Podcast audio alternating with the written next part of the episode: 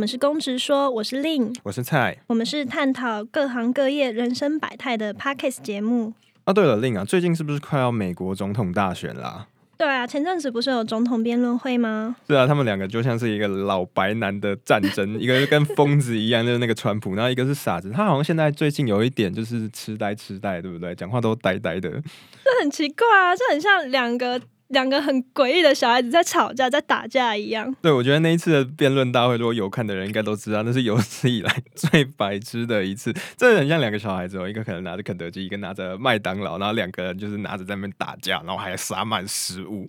我觉得就很闹啊，而且重点是台湾还要捡下面的食物，可能就是呃这个肯德基撒一点呐、啊，那个麦当劳撒一点，我就去捡一点，捡一点这样吃，超级闹的，我也不知道在干嘛。真的，台湾啊，就是在中美两国下面啊夹缝中求生存的一个小国。家，那请问蔡，你是支持川普还是支持拜登？嗯，我这一次的话，我目前是比较支持川普啦。对啊，我觉得川普感觉对台湾的利益应该是比较好的。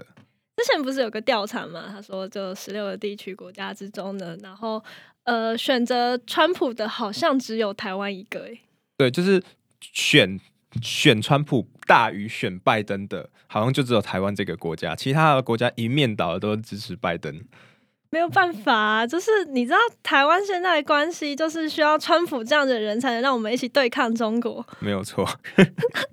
好，那我们今天呢，也来聊聊台湾的政治吧。让我们欢迎今天的特别来宾哦。我们今天的特别来宾呢，他是在二零二零的总统大选的时候呢，他也在那个呃南部的地方担任这个选举的特助，这样子。就是高雄啊。对。让我们欢迎 Frank。嗨，大家好，我是 Frank，然后我是去年在从七月开始到今年二零二零年的一月，都是担任我们高雄区的某个立某个政党的某个立委的，就是选务助理这样子。哎，Frank，你看起来很年轻，那我想问一下，你为什么会想这么年轻？为什么就想去碰政治这一块的东西？嗯，其实以我来讲的话，我从高中开始就蛮一直在关注说我们台湾的公民社会，包含到大学这一块，都是做校内校外的一些民主议题。然后我是算是去年刚好六月毕业，然后其实我也没有想说马上就要回家，然后要找什么样工作。然后我就想说，嗯，这个政党其实我对他的期许蛮大，然后我也很支持他的理念。然后我就想说，嗯，依照他的策略来说啦，我自己评估他的策略，他应该会在高雄派人出来选，对，来去。来去拉抬他整个的声势，然后也壮壮也是让说全台都各地都有候选人这样子，然后我就自己丢我的履历到他们的党部。哎，Frank，你是什么系？我是社会学系。社会学系是不是就是很喜欢参加一些学运？就比方说一四年什么太阳花学运啊，然后或者是什么同志大游行啊，然后你一定是冲冲锋陷阵第一名。嗯，其实以社会系来说的话，我们里面有些人会比较积极，但有些人其实也是跟一般人一样，就比较被动。对，那我觉得其实是因为是我们的学科训练会让我们在这方面的东西比较敏感。对，因为我们社会学会强调是用一个结构观来去看世界，然后我们同时会特别关注在这个结构下被压迫的人，就包含是性别的弱势等等。那你是怎么进入这个行业的？因为我感觉那种竞选助理应该要找一点比较奸诈的人，但我之前看你好像比较有点憨厚老实。也不一定，好像憨厚老师也很适合去选吼。对啊，感觉这种时候在这个时代，好像有憨厚老师或者是很会讲直话的人，其实蛮适合当政治人物。你说为台湾着想这种话吗？为不行为台湾那种太政客，那种太政客。像当初我觉得柯文哲会红，就是因为他讲话都很直接。嗯，可是台湾就欣赏这样的人呢、啊。那你看起来那么憨厚老实，所以搞不好其实也蛮适合做助理的吼。那你为什么会想要去加入这个行业？怎么进入的？好了。就我刚刚说，就是我先主动投履历到他们党部，然后那个要选立委的老板就来跟我面试，然后他就跟我聊天，就聊说，哎，他我对于台湾民主未来的想法、想象，然后为什么他都还没有开职缺出来，我就直接投了。那我跟他分享我想法、我的分析，我知道说，嗯，你们一定会派人出来，所以我就先投了。然后就聊着聊着决定好，那就是一起加入他的团队。那当然我的话，因为我才其实刚毕业没多久，讲真的，我在相关的经验上面不是很丰富。那他怎么敢用你啊？因为其实选举里面有很多大大小小的事物，还有一些比较高阶的是一些策略分析啊什么的那些东西。我老板目前，因为我们算是小党，所以老板几乎是自己做。啊、对，但是他需要不是 DDT、DDP 跟那个 KMT。对，他不是不是不是就非蓝，也不是蓝的，也不是绿的啦。红的吗？呃，不是不是不是。不过你对于这一次啊，我觉得这一次的总统大选还有立委的关系，我觉得这次的小党真的都超级劣势，哎，就是都被扑杀的感觉。对，这次小党其实没那么好选，因为其实是有一些选战的主轴被拉到两岸、两岸、两岸之间的对抗的时候，那有些民生小党现在的生存空间是在一些比较民生的议题上面。嗯，对，那主轴被拉的时候，那大家说要把它。全部的集中在一起，然后集中选票支持某个政党，就变成这样。对，结论是你输了。对，就是后来这个，就我后来就是去帮忙的这位老板，后来没有当选这样。那你觉得是形象包装的问题吗？我很好奇耶。其实现在的那个政客，他们是怎么样做形象包装的？像是好，比方说好，你的立委是立委吧？那你的立委他是走什么样的路线？其实嘛。我们是小党，所以我们其实走的是一个很非常苦干实干的路线。你可能就是早上会在某个路某个路口看到我举着牌子，然后我的老板拿着麦克风在讲说他的政治理念是怎么样。我们是透过就是人人肉在跑，然后来去增加我们的曝光度。那当然可能有些媒体的相关的人，那可能觉得蛮欣赏我老板的，那就请我老板去上节目来增加曝光度，不然就是扫市场啊等等。然后，如果说是其他政党的话，其实比较有钱的话，他们可以买钱，可以花钱买节目，然后或者是买很多的广告扛棒等等之类来去增加曝光度，然后塑造一个好像怎么样的形象。不管是说，呃，他可能运动的形象啊，或者是关心某个议题的形象。所以结论听起来是你觉得你们输的原因是因为没有钱？一个，这是其中一个因素，但我觉得不能把它全部归因说没有钱。这个东西是一个蛮重要的因素。那第二个原因是因为，就我刚刚讲的，他的选战主轴，我们最后被拉到那个两岸两岸两岸议题上面。嗯、那讲真，那很多就是民生议题变成是说话，它是被掩盖掉的，它是没有太多人在讨论的。对，老实说，我那个时候也有很大的这种感受，就是其实我觉得在，因为在。即便是蓝绿两党了之下，其实现在的蛮多的小党，他也是会有他所谓的光谱嘛。有些人也是蛮比较呃支持所谓的两岸关系是国与国的关系的那种，就是大家俗称的那种小绿政党。不过我觉得这一次就是很多人原本想要投那相关的政党，可是都被一些怎么讲，民进党就是有一种亡国感的说法，然后就是最后大家都要集中火力把立委票通通投到民进党，然后后来那个时候小党全部都萎缩。我觉得这次有这种很严重的感觉。对、哦，我印象上次选举的时候，不是还可以多少在那个选举光谱之中看到一些小党还有一点席次吗？这次没有，这次真的很严重的，就是一面倒下去。嗯，对，这其实也包含是说蔡英文在投票前几天吧，他有发表声明说集中选票支持民进党。嗯，对，他其实是有发出这种这种声音的，然后包含是有一些名嘴啊，他们上面也是说集中选票支持民进党。对，那这个东西其实的确是有让这个。选票都是往民进党进行集中，这样子。所以你们有做过什么？就是呃，第一次民调、第二次民调、第三，我相信应该有这种多次的民调。你们有看着自己的民调，出出出出往下往上点吗？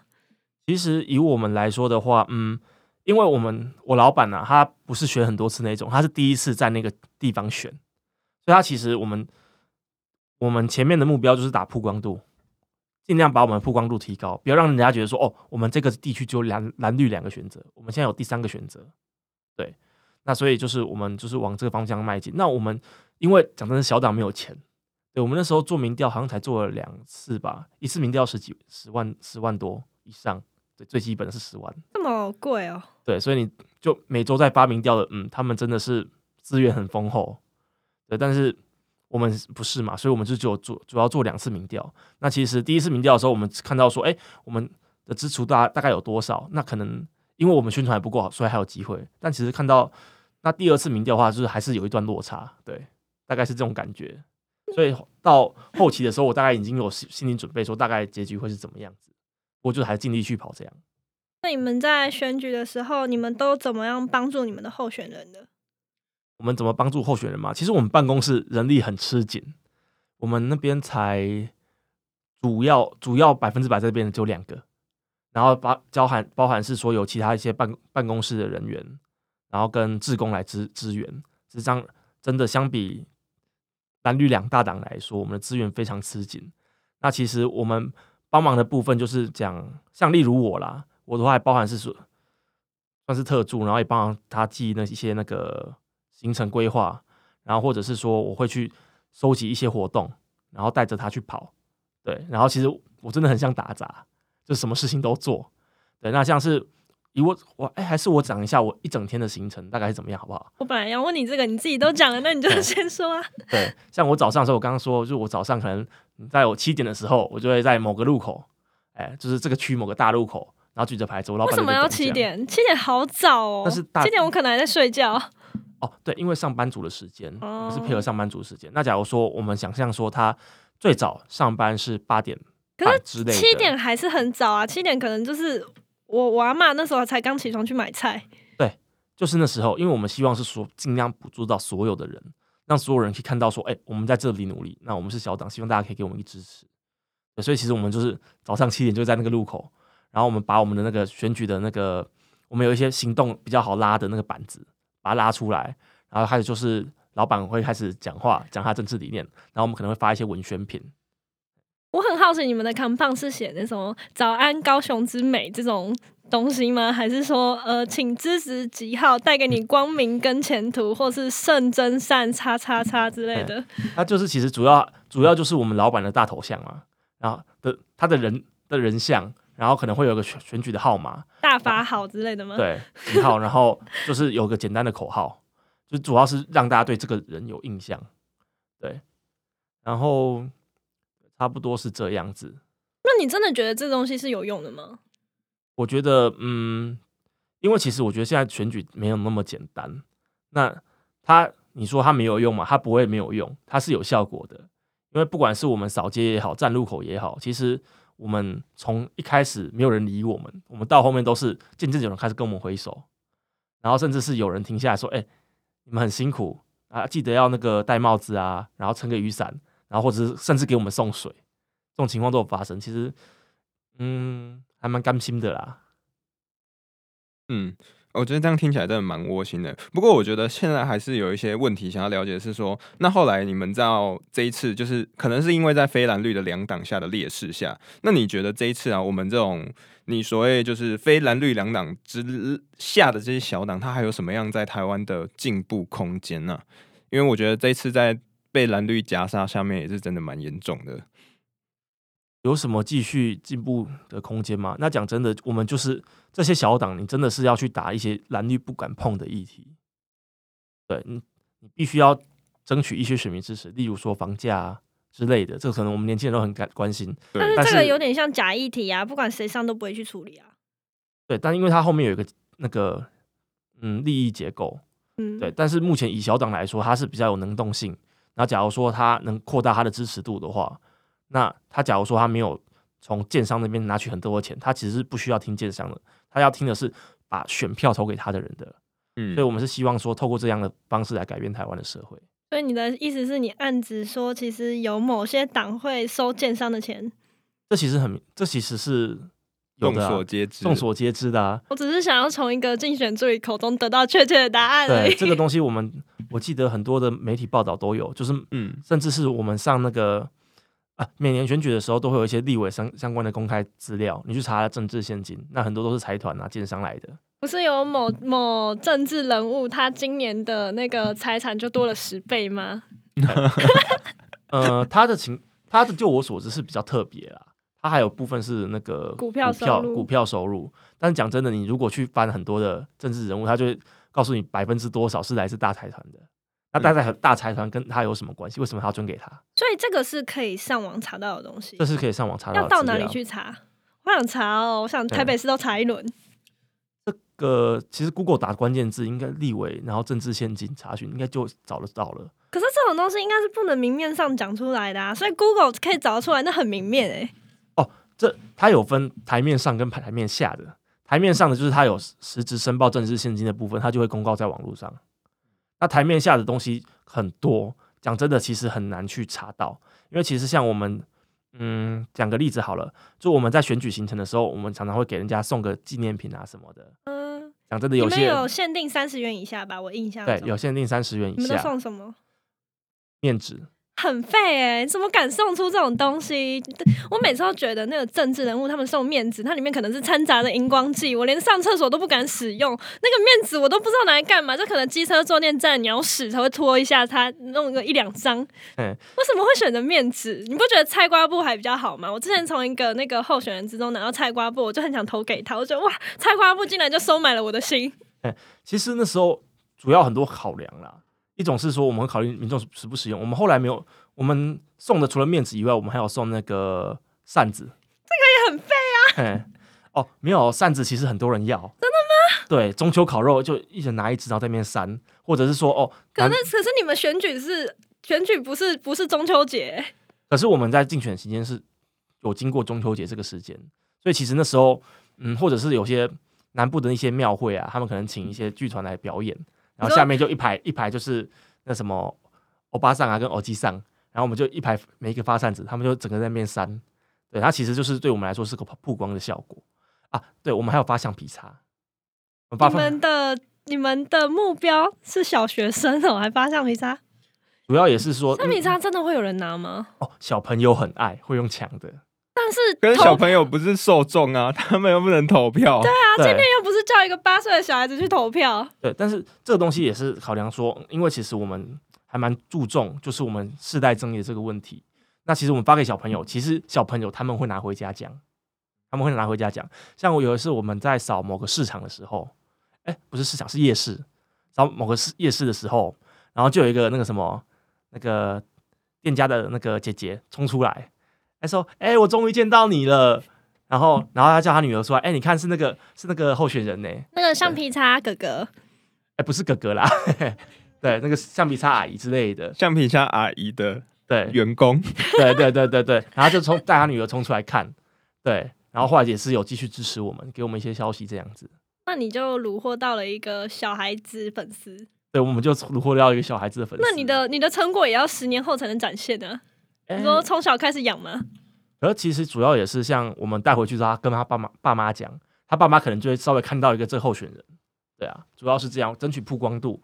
那如果更积极的话，就是他他有没有可能去去关注到我们重视的议题跟我们的政见等等。嗯，了解。所以到最后的话，我们总结一下，你觉得我们这次会输的原因哦？你觉得应该是？就只是资金吗？还是你觉得，即便在政策上的方向，也有很多东西要去检讨呢？我觉得嘛，嗯，其实有内部原因跟外部原因都有啦。讲真的，比较大大结构的，还是就是议题被拉拉到两岸中间，大家不没有去考虑其他议题，不是说没有，是考虑其他议题的那个比较少。嗯，对，让他最后决策那个比较少。那第二是资金，讲真的，我们的花的费用，选一个例，我们台湾啊，选一个立委要超过千万。嗯。我们那时候花两百万、三百万左右。你们真的少别人很多哎、欸！你们就是那种什么，像现在用用现在话讲，就是什么穷学生想要上台大的感觉，要花很多很多的努力才能去翻身。因为像我们那时候政党，我们算是小党嘛，其实我们的大部分的收入都是来自小额募款。嗯，对，我们不是，我们不是，其实不太收大建商的钱。嗯，对，因为讲真的，我给你钱，你选上，你以后要听我的话，不然我下一届不给你。对，其实台湾是有这种结构的，所以我觉得小党有起来必要，就是说我们也可以让这些建商跟利益团体、定义财团的力量慢慢的离开我们的政治中心，我们必须要有一股公民的力量冲进去。那我想问一下哦，就是刚刚你有讲到说你早上的行程会去那个、那个、那个举牌子，那我问你们，像菜市场走街，这真的是有用的吗？就是因为我觉得说。现在现在民众，你看你去菜市场走街，大家就是去买菜，他其实有时候根本不 care，他就是说哦，这里有一个人，哇，你站这里好辛苦。可是我知道你辛苦，跟我想要投给你又是两件事情啊。那而且现在年轻人根本就不 care 吧？就是你现你的目标族群，真又如果是像你这种年轻世代的话，你的目标族群应该是要是走年轻人。你去菜市场真的是走打得到你的 TA 吗？其实，因为我们真的我们的选民呐、他是跨年龄层的。他可能是有年轻人，那可能有上班族，然后有一些比较已经接近退休的长辈们等等。那其实是我们去不同的地方可以逮到不同的族群。例如说，我们早上站路口，其实我们我们的 TA 很明显，我们就是早上要上班的人这一群人。那可能我们去菜市场，他可能是我们针对可能是家庭主妇，或者他是已经退休然后自己煮菜的人，或者以及市场的摊贩。对，那接下来的话还有晚上一些各种行程，那其实是针对不同的 TA。那年轻族群的话，那第一个要分的是他是多年轻。假如说他有在上班，然后居住在目前的地方的话，他其实就是我们早上七点多去站去那个站路口举牌子所接触到的族群。那或者有些是他离乡背景去工作的，那讲真的，这一块只能靠网络抓到，对，因为我们不不可能跑到各县市，对，然后大概是这样抓。那你觉得你们这次啊，最后可以抓到的是哪些族群的人啊？就是在投票结果，嗯，投票结果嘛，因为其实我们目前投票，我们没有分，没办法分析说是哪个年龄层投给我们，嗯，对，这方部分我们比较不好分析到。分析得到就是实名制了吧？对，那是实名制才能分析得到，因为它我们还是比较那个那个这边有保护秘密投票嘛，嗯，对，所以我们这部分我们很难去直接去说，哦，就是哪个年哪个族群来投给我们，而而且我们目前的票数占比实际上还算是比较小的，因为到最后的时候选民会归位，这归位是什么呢？就是例如两种两种比较意识形态的东西在抢的时候，假如说其中一边有 A 跟 B。有 A 跟 B 跟 C 在打的话，假如 A 跟 B 的理念是比较近，大家看哦，B 感觉有点选不上的时候，大家会把选票投给 A，这是气保效应。对，所以其实我们最后也有受到气保效应的影影响。那你觉得台湾的民主跟美国的民主比较起来有什么差异？其实我觉得台湾的民主还是比较优，我我个人认为比较优秀。但是当然，我们民主它不是一个终点。它是一个不断进步的过程，我我个人认为啦。那台湾选民的的话，我觉得我们应该是要继续改善说，说不要因为人家拿了一个比较贵的菜瓜布给你，你就把票投给人家。对不起，对不起。对，对我最后也没投给他，他不是我选区。对，就我们应该去考量的是，他这个人，他希望对我们这个地方带来的是什么样的未来？他的破画的蓝图是什么？对，就台湾 Great Again。对。让台湾好一点呐、啊，对，嗯、不然讲真的，现在年轻人真的买不起房啊。对，好，那我们最后问一个问题啊，就是最后啊，那你选输了之后啊，你是就是选输完之后就失业了吗？还是说你就自自己跳到其他的公司，或者有其他的规划？其实我一开始就是我毕业之后，我跟老板谈，我主要就是谈选举期间，我后面没有谈。嗯，对，因为其实我也知道说，哦，选上的话就再考虑。那其实以我自己来说啦，我是北部人。那我到那时候是到南南部念书，然后不用那么早想回去，然后觉得这个政党值得支持，所以我觉得可以来卖一下我的肝，对，然后就来支持他。所以其实我本来就是预计说，哦，选举时间到了之后，我可能就是要准备转换工作啊，来做来或做做其他事情。所以你那时候工作时间多长？工作时间多长吗？我觉得换一个说法，你的行程时间多长？我早上的话，我早上的话会站路口嘛，嗯，那站完路口之后，可能大概。有时候会再加扫一个市场，弄完大概十点。那早上十点，从早上七点到早上十点。嗯，然后十点之后我可能会去吃个早餐，我跟我的同事会吃客个早餐，然后看我老板当天有没有要去录节目，他有时候会上电视。那如果他要的话，录节目的话，可能就从十点之后他就搭高铁到台北，因为那个什么节目的录制中心就在台北。然后那时候我可能会做的其他事情是去看一下网。那个脸书的情况，然后看一下附近有没有什么活动。那如果说哦，附近有活动，例如说今天晚上或者是明天，这个社区要办那个晚会，或者是社区住户大会、区债权大大会、区权会之类的，那我可能就会送一些水。对，我们比较穷，所以我们是送水，然后或者是小小礼物，然后过去。然后过去之后呢，嗯，你们的水上面会印自己的 logo 吗？哦，对。那个我们水会上面会印自己的 logo，然后讲真的，因为我们是比较小档，所以呢，我们的贴纸跟水是分开的，我们是自己把一个一个贴上去的。哦，真的很穷哎、欸，所以我们可以这么困难、啊、所以如果我们在办公室没有时间的时候，我们就跟志工们一起在一瓶一瓶把那个贴纸贴到那个水瓶上面。对，都办公室代工。对，办公室代工。八零年代经济。对对，然后或办公室代工很多东西，包含是我刚刚说的那个贴水贴水。所以该不会连扇子都是你们自己贴的吧？哦，扇子不是，扇子是一体成型的。那稍微比较贵一点，面纸是自己折的之类的。哦，我们会把面纸跟文宣折在一起，钉在一起，那些是纯手工，是不是要钉上去啊？对，要钉上去，所以我们花了很多订书针。对，我们就就是如果说没有其他行程的话，我们就在办公室做那些事情。对，那你那你觉得你的手工艺有进步吗？嗯，有进步。然后从跟一开始比，就是每天都慢慢慢慢变快，慢慢变快。然后就整理完之后，呃，他们送来的话，可能就是一次二十箱，二十箱的面纸，二十箱的那个，这很像家庭代工哎，对，家庭代工，然后把它钉在一起，对吧？因为我们。发的时候，那个时间很短，可能他，例如说，我们早上会在路口发，也会发。嗯、他发的时候，可能是他三十几秒而已。我们就希望说，我们在这三十几秒的红绿灯，红灯可以让他看到你的代工展现，尽量发更多的人。对，哦、我们会尽量发更多人，可能就一个人背背一袋那个文宣品跟面纸。你知道现在在台北，它是那个你如果是闯一下红灯或是没有走斑马线，你要被罚三百块的吗？嗯，这个东西我不知道。好。对，未来未来的时候，记得是走在斑马线上发哦。好，这可能是有点困难。对，不过就是大概是在办公室时间都是这样，然后中午就可能吃个午饭，然后下午的话也是做手工代工或者收集一下有没有一些情报。